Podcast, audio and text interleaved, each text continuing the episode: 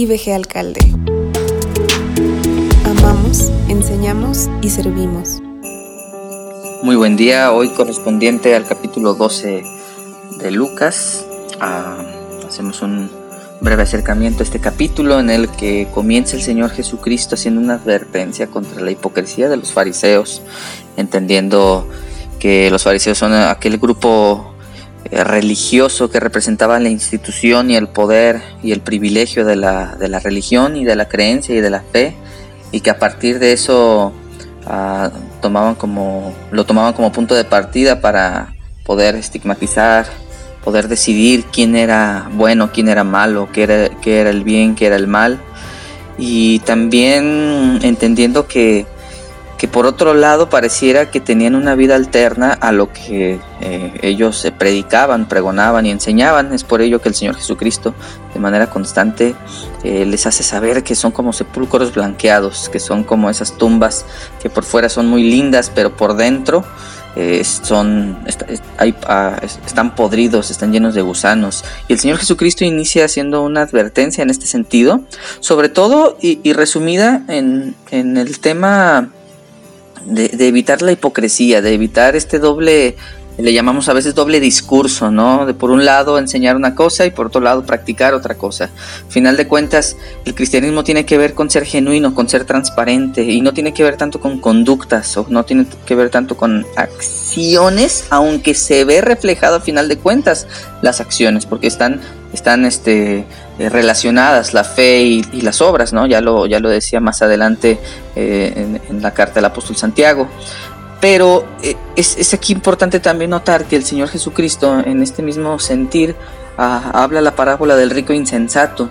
Y, es bien curioso, ¿no? Cómo el rico en la Biblia, por lo menos en esta porción, representa a, aquel, aquel, aquellos grupos de personas que desde el privilegio y que desde al tener todas las todas las facilidades y todas las comodidades, ah, pues solo piensan en sí mismo, solo piensan en, su propio beneficio, solo piensan en su propia... en su propia avaricia, ¿no? A final de cuentas.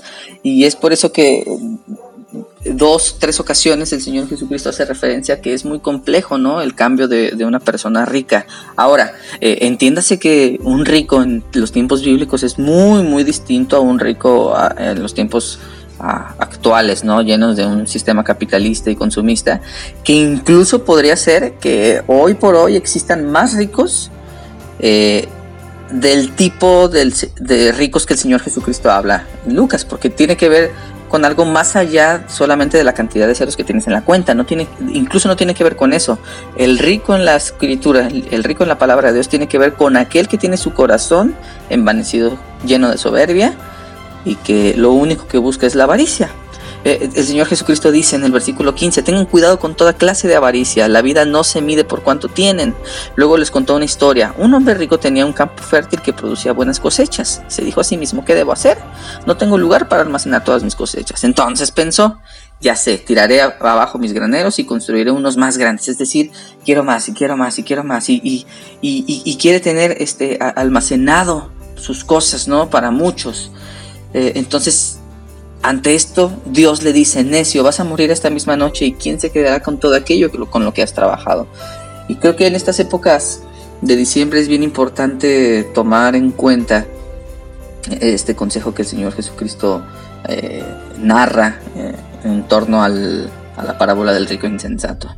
A veces centramos toda nuestra vida en el tener, en el conseguir, en el lograr, y nuestra vida se puede ir en un abrir y cerrar de ojos el día de hoy. Eh, ¿Y qué, qué, es lo que trascenderá de nuestras vidas? ¿Qué es lo que estará alineado a la vida eterna con Dios? Eso creo que habría que valorarlo y es justamente la conclusión que hace aquí el Señor Jesucristo en el capítulo 12, enseñando acerca de, de lo que implica el dinero y las posesiones. Ah,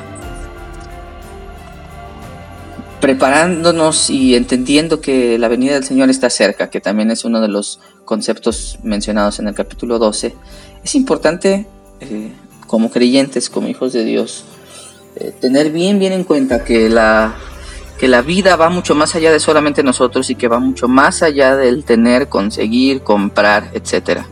Eh, a final de cuentas, del Señor Jesucristo tenemos un gran ejemplo, que Él siendo el Rey de Reyes y Señor de Señores, el que tiene potestad sobre el cielo, sobre la tierra, sobre el infierno mismo, el que crea y destruye eh, a, su merced en caso de quererlo.